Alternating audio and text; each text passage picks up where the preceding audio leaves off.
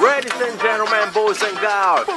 毎度お気に DBN DJ クランご機嫌なラジオショー趣味趣味 YO On Listen now 自己満趣味が旬でね聞いて空いた時間休憩でこれは声で伝えるし USA お揚げサウンドのラジオショー趣味趣味や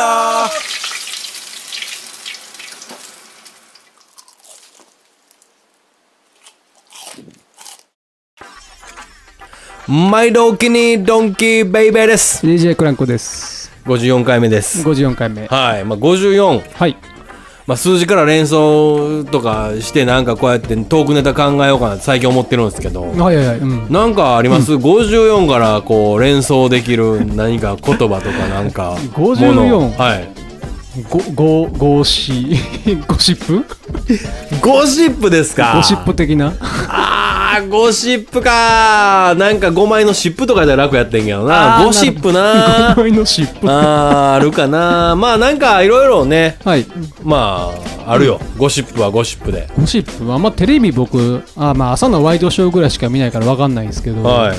ゴシップかなんかね、うんようあるやんゴシップって何でもまあクラブとかでおったらさあいつがあーどのこうのとかこいつがああーそののねやり逃げしたとか そはんないはいよう聞きますやんか、まあ確かにねそれ以外あるなんかこう日常生きててさうん例えば、なんやろ友達がどうのこうのとか発砲事件受けたとか高知県そんなん それすごい数な発撃たれたとかそんな龍が如くみたいなことある んですかいなんか振り回してたであいつあの、へー赤赤コーン振り回してたでとか。やもうあれじゃないですかあのー、あのー、何でしたっけカムロ町じゃないですか 龍が如くの龍が如く面白いっすよねそうですね確かに龍が如く、うん結構やってましたああ一応なんかうんやってましたね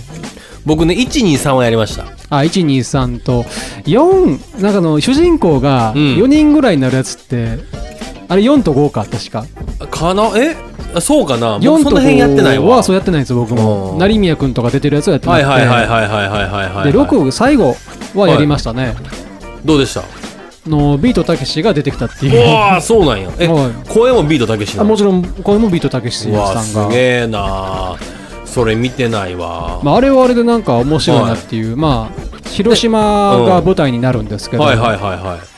まあそれこそそのねあの、まあ、昔の旧日本海軍がうんぬんかんぬんみたいなってえーいう話が出たりとか、かっこいいなっていう 単純な感想やったな 今かっこいいなってかっこいいなってやけどまあ確かにその龍が如くってやり込み要素が多いやん凝ってる分あーそのサブストストーーリーリがー例えばキャバクラで、うんうんキャバクラの女子をこう育てるとかああさりますねキャバクラ作ろうみたいなそうそうそうそうとか、いろいろあってあのー、例えばスロットやったりとか、はいはいあのーバッティングセンターでねバッティングしたりとあーねバッか、ティングセンターの、はいなんか全部クリアするみたいなのありますそもうんねそうそうそうそうそうほんで、うんまあ、キャバクラに関して言えば、うんちゃんと成功したら最後 AV 女優出てくるみたいな。あ、AV 女優って言い方今ダメなんですね。えーセクシー女優。優 があの、はいあモデルさんでやってたりとかね、はい。 まあ1は夏目奈々が出てきたんですよね。あそうそうそうそうそうそうそう2は忘れたな。まあなんかいろいろ出てきたなとははい覚えてますね、あとまあ普通の芸能人さんとかも、はいはいはいはいまあそれこそ矢口真理さんが出てたりとか、あ、そんなんありましたっけそうなんですよありましたありましたへー、それ知らんかった。まあ、マサリエさんの 女の子が矢口真理さんっていう、あ、そうなんや。っていうのがあったりはしましたね。へー、すげえ。それ知らんまあ、わ。矢口真理さんといえばまあゴシップですかね、やっぱり。い あれそんなゴシップありましたっけや、あの、クローゼットでみたいな。 ?NTR の話ですかあそうですね、ニュートラルな話です ね。ああの、車の運転の。ネトラ レア。なんか今日ちょっと、あれです、エッチな回になってますね。あ確かに、まあね、あ龍が如くの話から。まあね、ネトラレネトリ、ネトリ、ネトラレ。まあまああ、んましねそ好のきですからね、男性諸君は。 僕はあんま好きじゃないですけどね、なんか。え、どういうジャンルが好きなんですかジャンルゴシップやわ、これも。もうどういうジャンルが好きなんですかその、え よくあの、ご拝聴されてるものというか、ああ、ご視聴されてる。なるほどなるほど、はい。まあやっぱりそのふまあねどうだろうなちょっと恥ずかしがってますやん。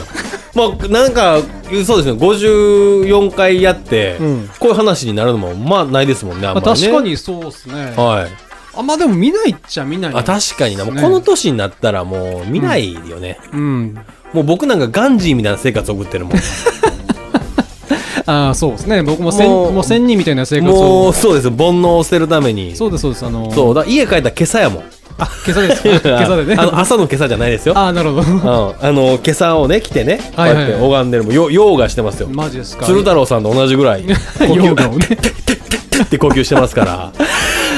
まさかの片岡鶴太郎さんがね。書道を書いて そうですね。用がしてヨガしてですよ。あの、朝ごはん2時間かけていく食べて。